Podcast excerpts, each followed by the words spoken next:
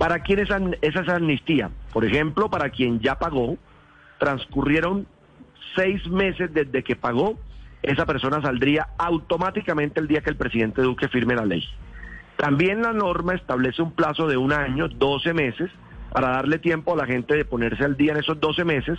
Quien lo haga luego de sancionada la ley tendrá que esperar solo seis meses y allí sale del reporte negativo.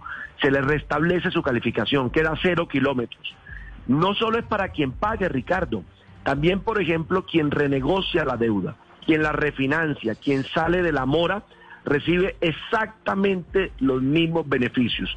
Entonces vuelve a ser sujeto de crédito. Ese es el primer elemento, la amnistía. Hay una excepción, quienes no tienen que esperar los seis meses.